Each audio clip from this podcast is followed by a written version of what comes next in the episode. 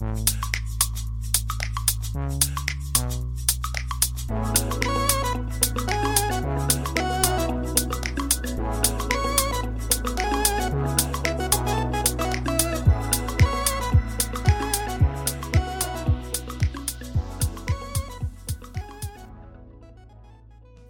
迎收听日本排球推广部，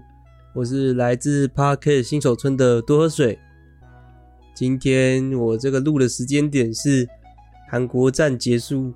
他们终于止了他们的二连败，也展现说他们现在跟韩国的一个差距啊。我就本来虽然本来是说，虽然本来是说这个想说 VNL 就是以双人的方式去录制一些内容。但是经过上一次的双人录制的时候，发现说，哇，双人录跟单人录真的是差蛮多的。不知道大家听的感觉怎么样？我个人觉得，跟平常一个人讲的时候，可能两个人的时候讲的速度、语速是蛮快的，这差蛮多的。我自己个人也是，虽然我在这个那一集里面调侃我朋友说。哎，你不要紧张什么之类的。但是后来发现说，其实我自己好像也可能是更紧张的之类的，因为就剪辑的一些内容的听感上面，发现自己的赘词吗，就是比起一个人讲的时候还要多蛮多的嘛，在我剪辑的时候啦，所以大家可能还是听不出来。但是多多少少，因为在剪辑方面也有一些困难点啦。所以还是稍微可能听得出来，反而是我朋友，我觉得他讲的真的是蛮顺的，跟我一开始讲 podcast 的时候差蛮多的。我一开始的时候还需要写稿啊，然后写什么之类的，发现说，哎，我朋友不是不用写的，他大概就很很流畅的顺畅讲出来他想要讲的一些内容，所以我觉得他算是蛮厉害的吧。就第一次录制来讲的话。然后就我们两个人的一个那个交易，就是什么互动感嘛，算是蛮少的啊。可能是因为第一次吗？或者是说还没有找到，嗯，两个人在录的时候的一个相互的一个节奏感，就反而就是有点像是我问他一个，然后他回我一个，没有那种像是别人在录 Podcast 双人的时候的那种聊天感吧。我其实蛮想要聊出那样的感觉啊，但好像在上一次的时候就没有这样的感觉，反而就有一点生硬吧，所以不知道大家听起来会不会也有这样的感觉啊？然后我是跳蛮多的啊，虽然我刚才讲完说哦韩国站这件事情，但是我突然又讲到我们上一次录的一个状况，主要是是我到了今天喔，其实我一直在想到底要不要录啦。就是虽然我都是想说一个礼拜就讲当周的这个 VNL 的一个赛事，但是我今天就有点很想讲、很想讲的这种感觉，可能是看了这个礼拜三呐、啊，礼拜三早上对上塞尔维亚那个大战五局之后的最后落败了的这场比赛吧，让我觉得很不甘心。不甘心的点，当然。其中是他们输了，也是一个不甘心的点嘛。再就是一个自己对于看比赛的这个理解啊，或者是说对于排球这个运动的这个理解，总觉得好像还远远不够啊，所以就觉得好不甘心呐。而且这种是他们是让原本上礼拜有说到已经四连跪的这个塞尔维亚拿下了首胜，就是他们反而是当做一个好像是。对方已经在最弱一个状况，然后反而反而给他们一个嗯反攻的开始嘛，这种感觉。就显现的好像日本是比较弱的这种感觉，也让我觉得有一点点不甘心呐、但是说实在，就是在今天，今天是礼拜五嘛，塞尔维亚昨天也对上了巴西，巴西是好不容易也是以三比二。也也是大战五局，然后拿下了塞尔维亚。那场比赛。虽然我还没看完呢、我大概只看了第一局，但是我就确实能感觉到塞尔维亚有在做调整，也是那种节奏好的时候啊，就找回一种现在的塞尔维亚的形状，体系的这种感觉。因为以前他们的体系就是像是以拦网以拦网为核心嘛，通常就是用那种拦网的压力给到对手，但是现在就反而不是以这种体系为战术核心，反而是透过现在的那个十八岁。塞尔维亚有一个十八岁的选手，我印象他的背号是九号，是现在塞尔维亚里面最值得关注的一位选手。他身高我印象在队中是没有到那么高的，但是他的攻击的技巧，然后还有他的企图心，那种争胜的感觉，有那种王牌的这种气势的，所以感觉他确实以后很有可能就是下一代塞尔维亚的一个王牌啊。当然，塞尔维亚现在的王牌倒是还没有进入到他们现在的一阵里面。通常这种一阵哦，通常是在第三周才会出现的。像巴西这一周的这个首发名单里面也没有出现这个 Gabby。Gaby 预计也应该是也会在这个第三周，甚至是这个决赛圈的时候才会进到名单之中了。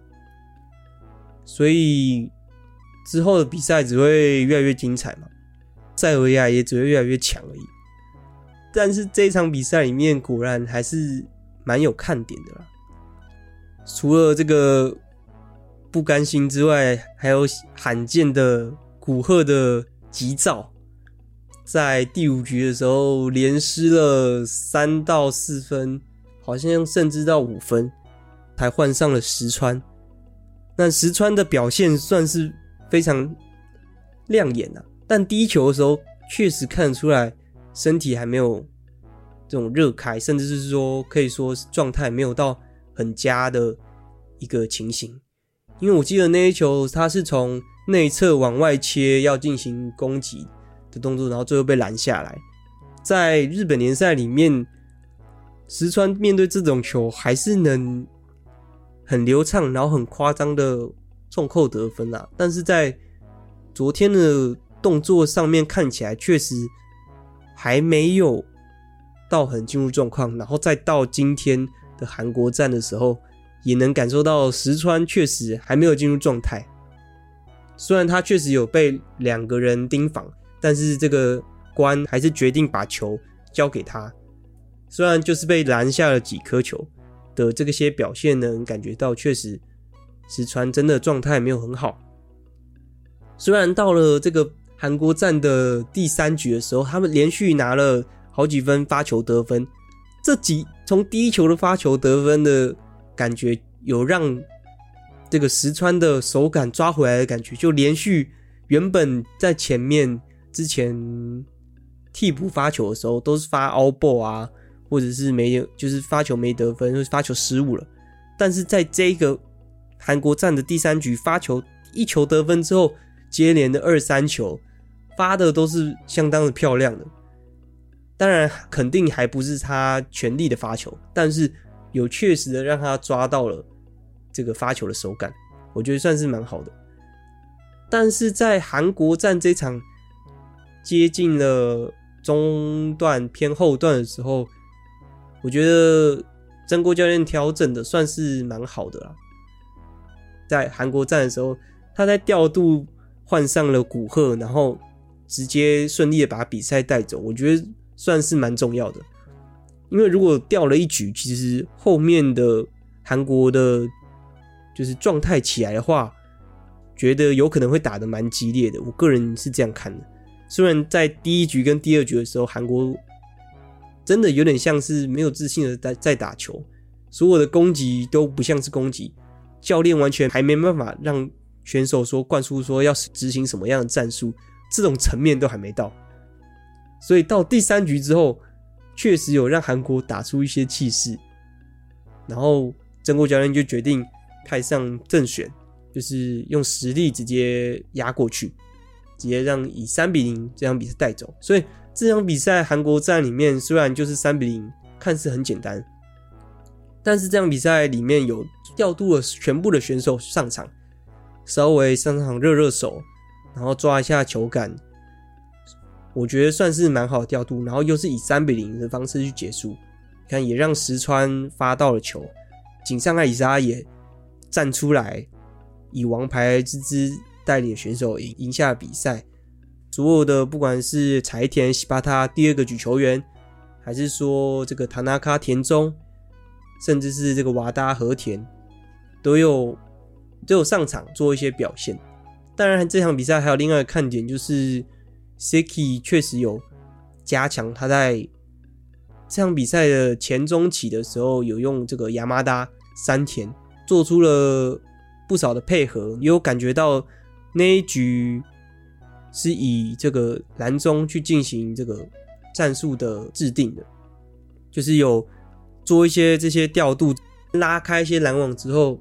给边攻手一些这个发挥的机会，就是拉掉一个拦网，剩下剩下一个拦网的时候，让边攻手去发挥，所以是有看到这些点的，算是蛮好的一个调度的一个比赛吧，也是让他们这种缓和一下。毕竟前面二连败算是有点让我担心的，因为让我想起了去年哦，去年其实他们在前面的时候是这种连七胜还连八胜之姿，到了第三周吧，连四败，真的是那时候连败的时候让我觉得哇，一输就要连输，不知道去哪儿了，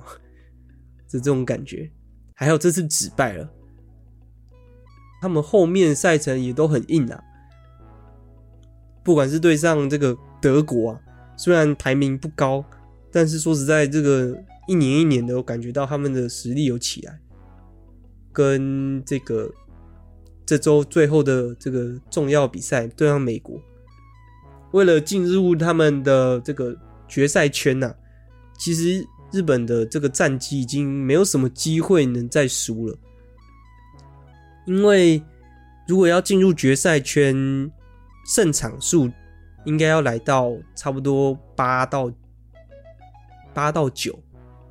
呃，最低可能七吧。但是如果要顺利进去的话，我觉得胜场数要来到八到九，所以他们的败场已经没有什么的容错空间了。然后如果输了一场，然后下一场如果对上强队，要马上调整过来的这个样的一个调整速度，我觉得以现在日本来讲是非常难的了。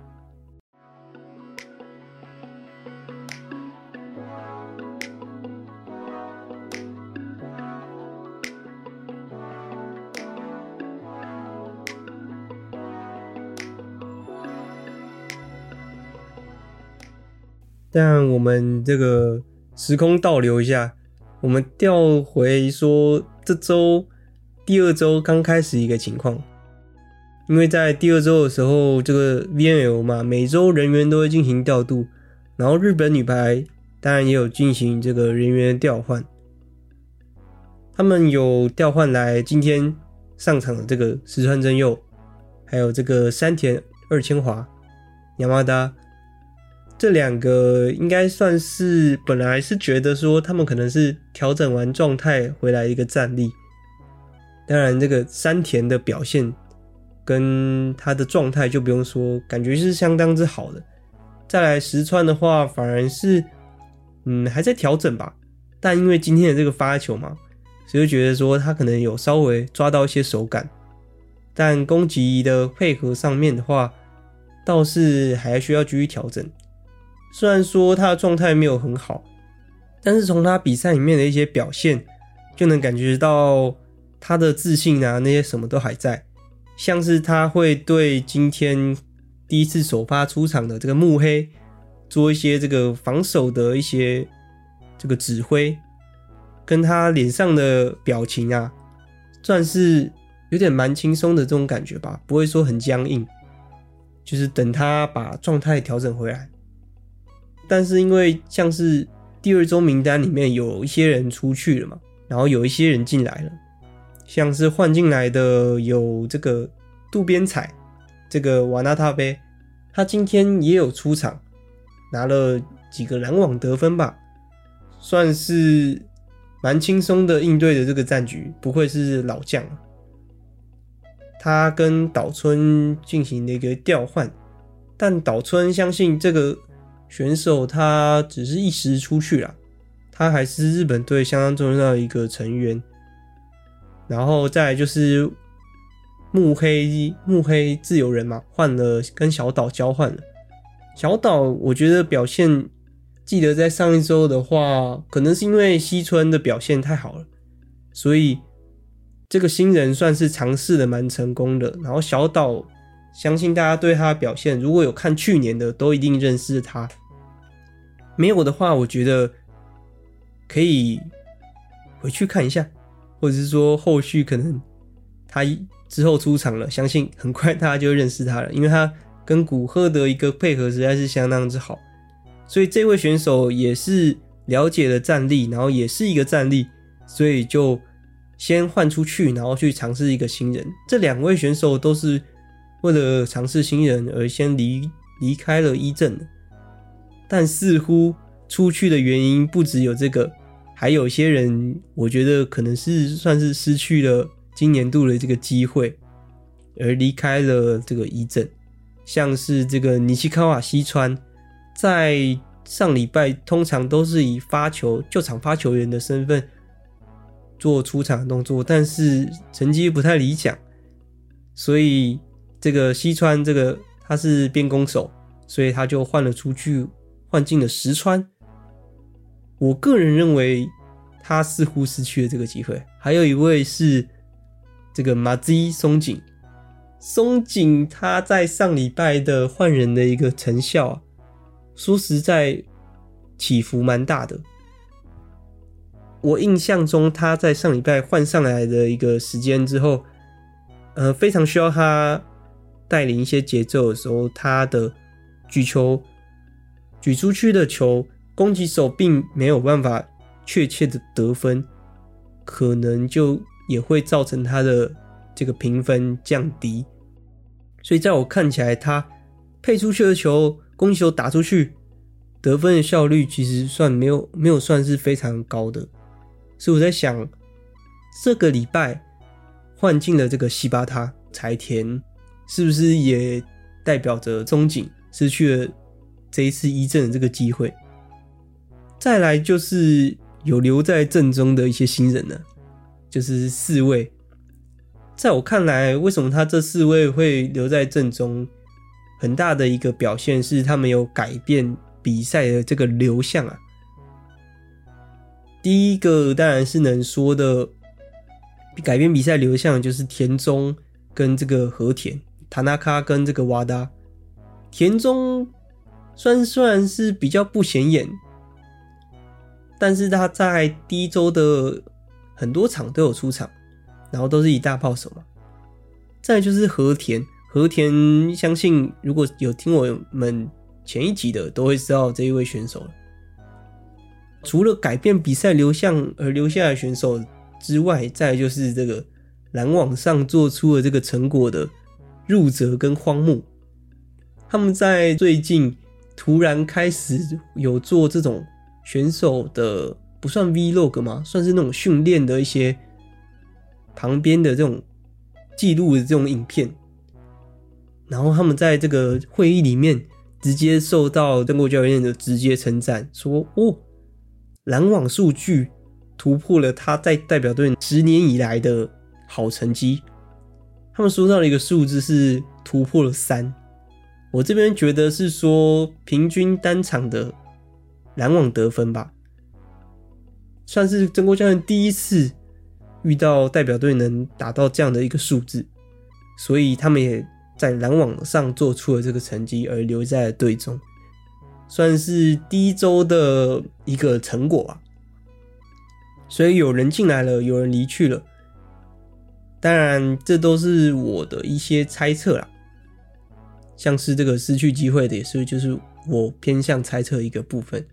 但留下来的，相信大家应该都是相当认同。新进来的也是大家很想去看到的一个选手。那山田也在今天展现了。说到山田，他开始戴了一个护目镜。这个护目镜啊，是没有特别明说没有听到，不管是像是他们自己的说明啊，还是说就是新闻啊，甚至说其他的人的说明是什么原因啊？所以其实我也不太确定，就是山田开始戴护目镜的原因，因为他在联赛的时候确实都是没有戴护目镜的一个状况。在想会不会是可能是对手问题吗？还是场地问题？我个人觉得不是他个人本身的一个状态的问题了，可能是受到环境的一些影响，所以才开始戴这个护目镜了。我个人也是不太希望他戴护目镜啊，因为毕竟他有一个姣好的一个脸蛋嘛，是希望他不要这个东西被这个护目镜给挡住。当然，如果他能这样能做出更好的表现的话，那我就觉得 OK，没事，你就在国际赛的话你就带吧。那你回到联赛的话，应该可以拿掉吧？大概是这样一个心情。从这个。人员调度完之后，来到了这个第一场比赛嘛，就像我刚刚说，对上塞尔维亚这一个非常的不甘心呐、但是这场比赛前四局啊，两队只要前面都抓到了这个好的节奏之后，就会直接把在中期偏向后段的时候，就把比赛直接带走。所以只要比分超过三分，那一局就结束了。但第二局跟第四局有点微微的不一样，所以我就觉得，在第二周的时候啊，我发现塞尔维亚教练变得更加激进，可能是因为就是因为第一周的这个成绩太差了，所以他在这场比赛里面啊，这场是他们第二周的第一场嘛，调度人员调度非常快，像是。这场比赛里面，第一局的时候首发的时候是他们大炮手 Lozo，结果 Lozo 在前面因为被日本发球发到不太行，所以就直接换下去，换成了这个九号，十八岁的这个九号。然后哇，这个一换调度非常快，然后选手可能是等级也非常高，所以就马上做出了一些很不错的回应。也展现了换他的一个这个价值。第二局的时候，就是靠这个九号啊，把比分拉开了很多。也有感觉到塞尔维亚拦网的一个战术，似乎有抓到 Becky 的配球的一个习惯吗？所以就拦到了几颗球，都是那种哦，我知道你在这哦，我知道你会举这里哦。然后塞尔维亚一步就直接把日本拦下来了，但是第二局的时候，说实在，先是落后蛮多的，然后后面就是右侧攻击的林琴奈的回归，不管是林琴奈啊，还有背飞快攻的这个阿拉基，也有展现出攻击的破坏性。在这场比赛里面，中途的时候。就把这个原本先发的入者伊丽莎巴换成了亚麻达山田，是因为这样也有增强了一些右侧的一些攻击啊。但是在第二局好不容易抢到这个分差剩下一分，二十一比二十的时候，来了一个长超长的拉力，这一分真的是应该说。日本现在的一个有一轮的发球站位，就是这个 S 一阵举球员在一号位的一个阵型的时候，大炮位通常会排在哎、这个举球位的一个前面嘛，就是下一个发球就是大炮手，也就是古贺。那时候古贺的话，通常一般他们上礼拜的时候都是让这个古贺站在右边，然后。林琴奈，也就是他 Seki 的斜对角，就站在了一个四号位，然后去做这样的一个站位分布啊。林琴奈从这个四号位跑到这个一号位，然后准备从右边进行攻击。古贺继续待在左边，能在左侧进行攻击。但是因为这个阶段的连续发了这个井上爱里沙出现了接发失误，然后为了弥补这一轮的接发，把这个阵型去做轮调，让林琴奈还是得接发球，然后所以他就站在原来的四号位去做接发的动作，然后中间给自由人，然后右边给古贺，这样的一个状况接发，维持这个接发的稳定性。所以，通常日本只要这一轮就是 S 一轮次出现接发失误的时候，就会马上去做成这样的一个调整。然后对方教练在这一局的时候，我记得很明显，我就看到这个教练啊，塞尔维亚教练说：“哎、你，我觉得是对方二号大炮手，你要换换发了换对方换阵哦，你赶快去发这个古贺，就是让还是发大炮手，就不要。”把这个球发给林琴奈，或者是发给自由人的那个尼西穆拉西村，就能看到说，哦，这场比赛里面，塞尔维亚的选手们就是完全听着教练的这个指示去做一个动作，你有感觉到教练的一种急迫性，跟他想要要求选手成这样的一个程度，让他们知道怎么对。让他们知道，通过指令知道怎么对付这个日本女排吧。所以那个那时候，对面的大炮手就马上换到了这个左侧，发到对面的，就在那直线，然后直接发。在站在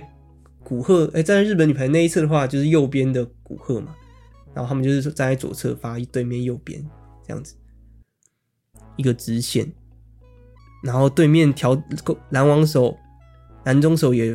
调整很快。虽然在今年呐、啊，就是说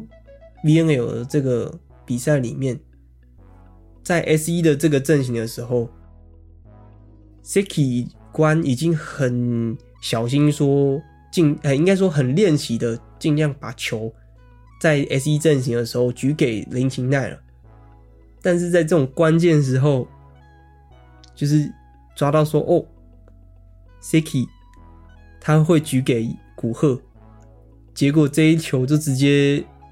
被塞尔维亚给拦下来了，然后就在就是在这样的一个情况下，就直接把第二局给带走，就觉得哇，对面调整的好快啊，然后对面教练的指示也是非常的明确啊，我就觉得这一局真的是太可惜了。对面的一些临场调度吧，跟战术上面的一个指示，都是非常的抓到要点的吧。所以第二局真的是没有拿下来，真的很伤。第三局之后，日本队的发球再度再度发威嘛，然后就直接把这种比赛给拉大比分，对方可能。感觉教练也放弃了这一局，只想着要拉进第五局了吧？所以第四局的时候，又变成跟第二局前期的时候有点一样的一个状况，让塞尔维亚找到了这个节奏。应该说，第四局的时候前半的时候，几乎都那个，就是两边拉锯的很强、很激烈。然后 Siki 也有配很多不同的战术，像是背飞啊，然后还有自己的吊球得分，是其实节奏算是很好，然后两边拉锯的。然后这时候我就再注意到这个 S 一阵型哦，那时候 S 一阵型的时候，林琴奈就在左边，然后古贺就在右边不换的，就是最后调整成这样的一个情况。然后结果到了十比十一哦，这个塞尔维亚教练突然喊了一个暂停，十比十一哦，几乎就是没有连续得分的一个情况，但是塞尔维亚教练居然喊了一个暂停，那是个暂停，我觉得太关键了，不知道他教练教给他们什么一个战术，虽然通过这个 VNL 的这个影片里面只听到说。教练说：“你们很好，要多做吊球，然后要破坏他们的防守太好了，但是你们的吊球很有效，所以你们要多用。当对面的这个接球手，只要他只要有一个人接球了，你们拦网就不要盯他了，就直接减少一个这个选项，做出了这种他做出这种指示啊，我就觉得哎。”好，就是很明确，就是要选手做出什么，做什么，做什么，去除掉就是选手想要犹豫的一些东西。结果就在这样的一个情况下，十一比十，暂停结束后，马上塞尔维亚就连续拿了两分，我忘了是发球得分还是怎么样，但是就是不小心被拿了两分，就变十三比十了。然后日本队他就喊了一个暂停。因为这场比赛拉到了这个三分，就又让我想起了这个第二局。因为第二局有机会把它拉回来吗？结果对面突然就是说变成两边很长拉力的一个情况，他们双方防守都防守做有做起来，然后就变成两边大炮手一个对攻。对攻的情况下。对面拦网也通常一定是两个人在那边等着，四只手，所以就变得很需要靠这种身体的素质嘛，跟个人的能力，变得没办法透过这种日本的战术去进行的，战术这种节奏的方式去把比赛带到自己身上，结果就被拦了不少球，第四局就。很快很快，第四局真的很快，快到我都不知道为什么，就是突然就变这样了，变成我刚所说的两边的主攻手对攻，然后身体上面的身高上面的劣势，就把这场比赛就这局带走，然后我就到其实到了十三比十的时候，我就有一种不祥预感，我就不会吧，因为。我那时候心里想说，如果已经到第五局，很有可能会输了。不知道为什么，我当时心里就是这样想，就是干第五局完了，就不希望到第五局。没想到就真的到第五局。哦，对，第四局就是除了就是到十三比十嘛，连续被得了几分，不管是因为对面发球的一个运气，还是怎么样。但是十三比十之后，柴田换上来了，就是他跟 Seki 关举球员，然后还有林琴奈跟这个和田去做一个交换。柴田的球反而，嗯，他的配球也是感觉跟和田没有那么还没有那么合，不知道是因为配合时间吗，还是怎么样？就是柴田跟和田的配的球，和田看起来打得相当不顺，看起来球有点偏开吧。然后我觉得和田可能不太习惯打这么开的球，所以他先给了右侧给了和田，然后给了长弓，然后又给了后中，结果得分得不太了分，然后就一直被打，一直被打防守反击，防守反击，防守反击。他们而且塞尔维亚的防守反击就是就几乎都是给这大炮手，就是给这个九号，然后那个九号就一直得分，然后柴田结果什么都没做就被换下去了。当然有可能是因为在这场比赛里面，塞尔维亚的发球其实虽然说失误很多，但是对于井上艾里莎的一个压力。一直接到很多的，就是 B pass，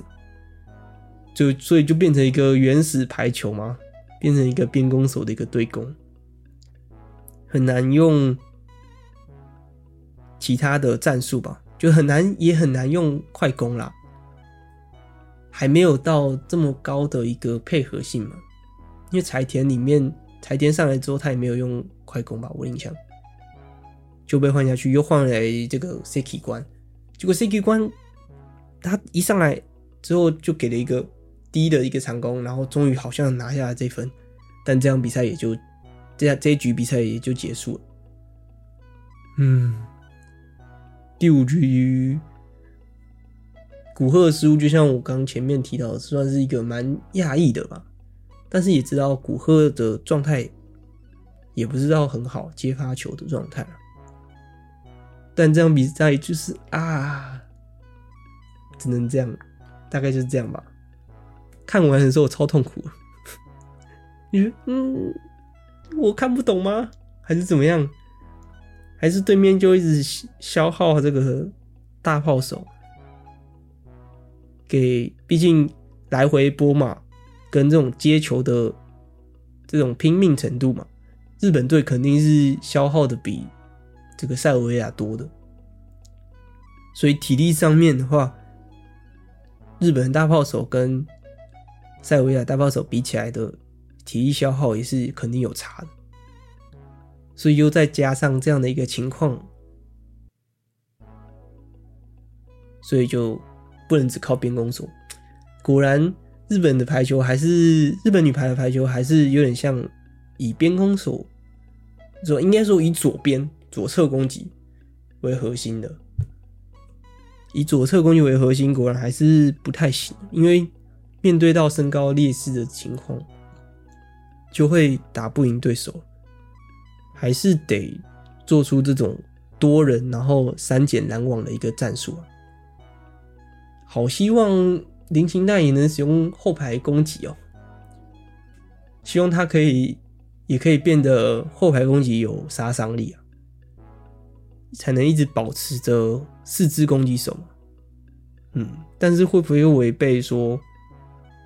他防守的这个定位呢？是值得蛮值得思考的。嗯，比赛看的还不够嘛，对于排球比理解还不够深，看来还有很多东西可以学习啊。这也是我这几天一直都在思考的啦，因为我看完这比赛就觉得自己是不是看不懂排球。怎么会这样？难道就只是因为接发球接不好，接发球接开了，所以就只能这样吗？真的吗？排球应该是更加深的一个东西啊，我个人是这样觉得。可能也是因为这样，我才很想讲今天这一集啊。但这样讲完，虽然好像听起来会不会听起来有点负面啊？但是我就觉得。讲完之后，好像稍微有点舒畅，也能面对后面的，不管是明天的德国站嘛，跟后天的美国站，只能一直期望他们能够往前呢。下礼拜一，我还是会跟我朋友一起录这个 podcast，然后再试一下双人的这样一个方式。看能不能讲出更这种口语化的一个方式啊？但是两个人聊的话，真的是也会有那种很起劲的这样一个情况，所以有可能是因为那样才讲话比较快吧。第三周的时候，我也在想，要不要也来录一个自己自己想讲的一个部分吧？因为两个人录的时候，确实讲的蛮起劲的，但是就会发现，哎、其实。还有哪一些地方想讲，哪一些地方想讲之类的，所以可能又会自己不小心忍不住又上来自己讲了一下，但是这也是我随性的一个风格吧，希望大家能听得开心就好，然后也能一起更深入的了解排球吧，